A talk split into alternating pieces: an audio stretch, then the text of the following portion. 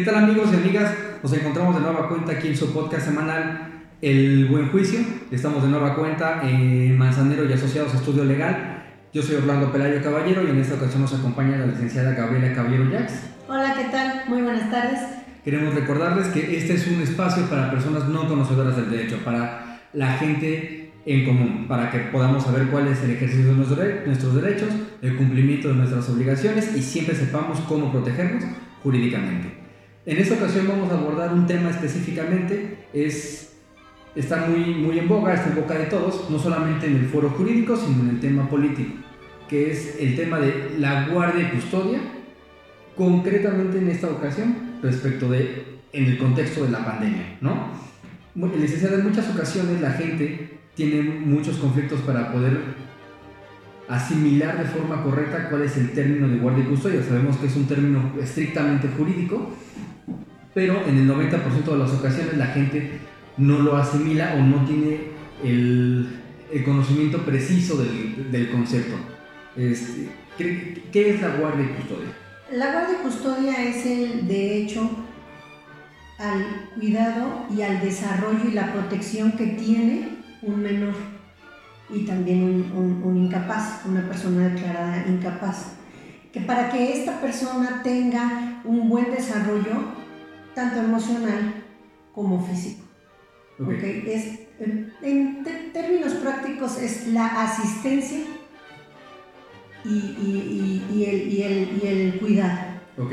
Este, digo, ah, debemos de este, hacer un, ahondar un poquito porque los incapaces, ¿qué son los incapaces? No? Los incapaces son aquellas personas que no pueden conocer y ejercer por sí mismos sus derechos, ¿no? O el cumplimiento de sus obligaciones, que es en este caso personas que aún a pesar de haber superado la mayoría de edad, no tienen esta como capaz, esta, esta capacidad o oportunidad de, de ejercerlos por algún, por, algún conflicto en su psique, ¿no? que pueden ser, en este caso personas que tienen este, falsas apreciaciones de la realidad, este tipo de cosas. ¿no? Este, pero fíjense que hay, hay, hay, algunas preguntas que, tienen nuestros, que regularmente tienen nuestros amigos y que las consultas jurídicas son en ese punto.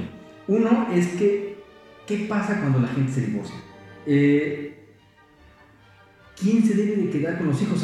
Hay, un conocimiento, en, mi opinión, este, falso o, desgeneralizado, en el que la gente dice, es que siempre los hijos le tocan a la mamá, siempre, en el 100%, la ley lo dice. ¿Es cierto? No necesariamente. Eh, sí la ley favorece a las madres, sí, pero no necesariamente. Recordemos que la Constitución nos, nos indica que eh, ante, ante, la ley el hombre y la mujer son iguales. Entonces, al ser iguales tienen los mismos derechos y obligaciones. Aquí es muy importante eh, determinar la capacidad que tiene cada uno de los progenitores para desarrollar y para ejercer la guardia y custodia. ¿A qué me refiero con esto? Me refiero a, la capacidad emocional. Una ocasión un cliente me preguntaba, yo no tengo dinero, una cliente, mujer, me decía, yo no tengo dinero para darle a mi hijo ahorita, eh, soy pobre, pero tengo un trabajo, pero soy pobre. Bueno, eso no es un impedimento. En este caso es que tenga emocionalmente las herramientas para asistir y para eh, cuidar emocionalmente de esta persona. Y fíjese, hay, hay un. Hay otra, otro. Yo, yo lo llamaría un mito, un, mito porque regularmente difundido por televisión, por radio, generalmente en programas, ¿no? en, en, series, en películas, en el que dicen que a los 12 años, o hay, hay gente que cree que a los 14, a los 15, ¿no? Los hijos ya pueden decidir con qué padre quedarse. ¿Eso es verdad? No, no, no es verdad. Es suficiente. En primer lugar, el, juez debe, debe determinar quién tiene la capacidad, el padre o la madre. Y partiendo de esto, es como se va a determinar, siempre y cuando también el menor esté de acuerdo. A mi consideración y, en mi experiencia, los menores pueden decidirlo a partir de los 5 años. Se lleva a cabo eh, una, conversación ante, ante el juzgado y el propio menor le puede decir a juez, no quiero estar con mi papá o no quiero estar con mi mamá por esto, por esto, por esto, o quiero estar con mi papá, quiero estar con mi mamá por estas y tales circunstancias. Las valora el juez, las analiza y es a partir de ahí que se determina con quién puede estar el menor. Eh, muchas veces los menores deciden estar con la mamá porque los quieren, los cuidan, hacen lo que los niños quieren, los consienten, los maleducan, pero si se determina que la mamá no tiene las facultades emocionales y no está estable psicológicamente, eh, no, no puede, aunque, aunque sea preferencia del menor. Pero, pero sí, es, es, es, una parte de la psicología de la mamá, un poco el bienestar y la, decisión del menor, eh, pero no necesariamente a los 12 años. Es a partir de que el menor de edad tiene la capacidad de comunicarse también. Ok.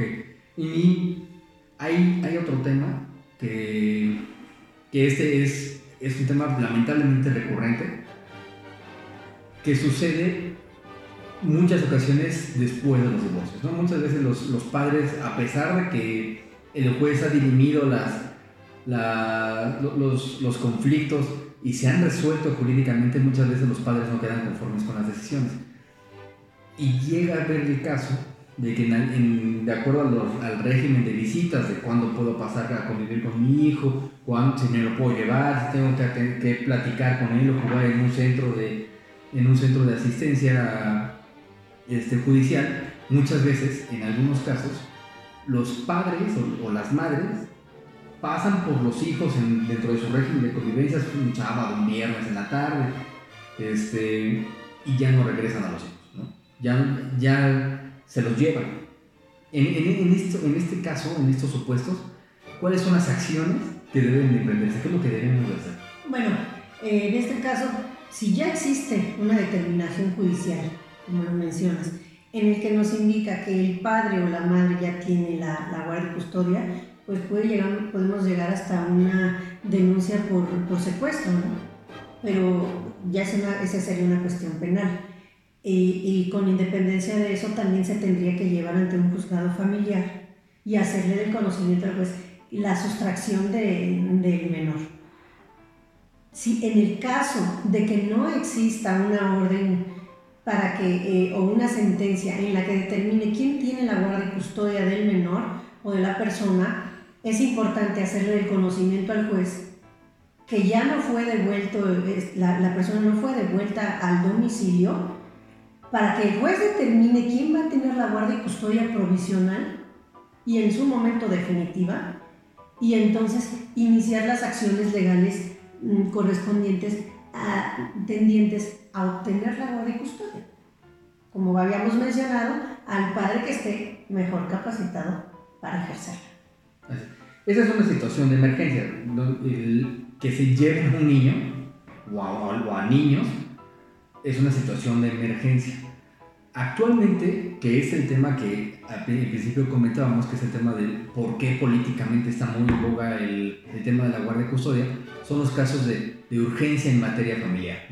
Los juzgados en materia familiar están recibiendo los asuntos de, que, requieren una acción inmediata. Entonces, como, ¿qué pasa actualmente con, con los casos urgentes? ¿Qué, qué, qué, es lo que sucede en los juzgados, en la administración de justicia, con los casos urgentes en materia familiar, concretamente en este asunto actualmente?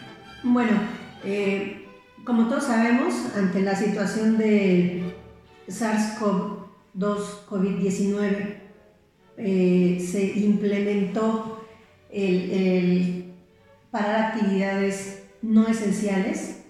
La Procuración de Justicia no está catalogada como una actividad no esencial. De hecho, es esencial. Sin embargo, los juzgados decidieron cerrar principalmente. Eh, pero eh, posteriormente se, se, implementaron y se emitieron una serie de acuerdos a partir de los cuales nos están autorizando para promover demandas, para eh, iniciar las acciones legales, esto en aras de que los padres o las madres tengan la posibilidad de, de poder ejercer sus derechos respecto de la guardia y custodia me salgo un poquito del tema, no solo guardia y custodia, alimentos, eh, eh, pueden ser también visitas y convivencias. Ahorita se autorizaron las visitas y convivencias que sean por videoconferencia porque como se ha eh, detenido el, movimiento, el salir ante el confinamiento, muchos padres dicen, ¿qué voy a hacer? no puedo ir a ver a mi hija, estoy incumpliendo, no, no te lo dejo ver, también yo estoy incumpliendo, entonces se puede con, videoconferencia. Es importante eh, mencionarles que estuvimos teniendo en, casos previos un poquito de complicaciones porque los juzgados no querían emitir los acuerdos o no quieren emitir los acuerdos eh, eh, para las medidas provisionales. Hay que pelear un poquito con ellos pero ya, ya están un poco más abiertos y es cuestión de, de, mm, estar trabajando para que emitan los, los, los acuerdos correspondientes. Y bueno, pues eh, es importante que, que, tengamos conocimiento de los derechos que tenemos, de, de, las obligaciones que como padres tenemos y que tenemos el respaldo de las autoridades. Eh, también es importante saber y diferenciar que tanto el padre como la madre tienen los mismos derechos. Los mismos derechos, ninguno más que el otro.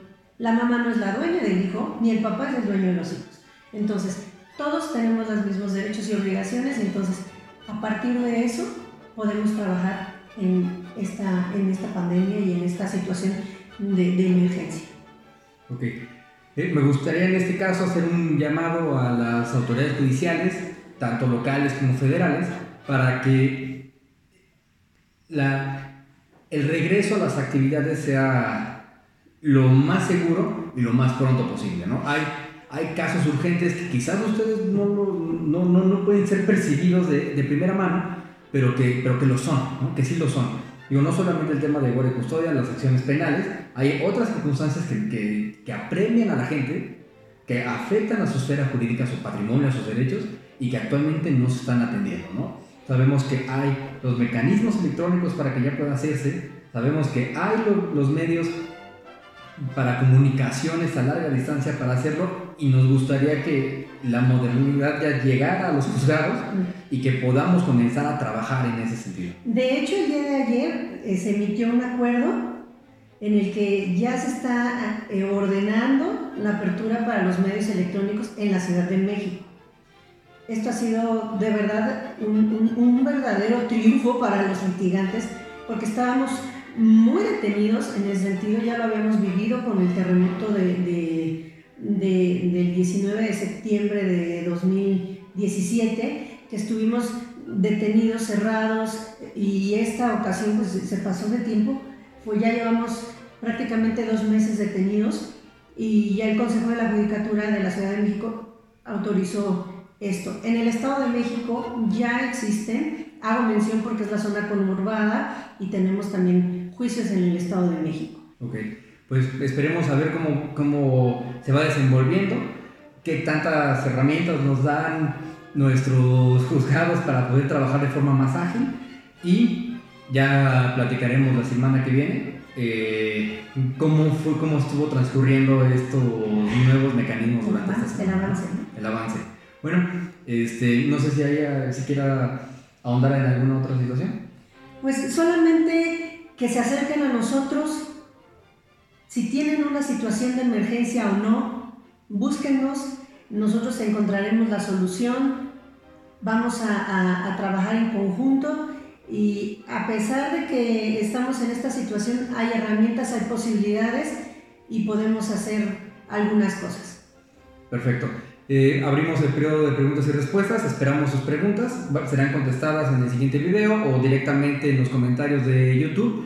Síganos en nuestras redes sociales, en Twitter, en Facebook, en Manzanero y Asociados.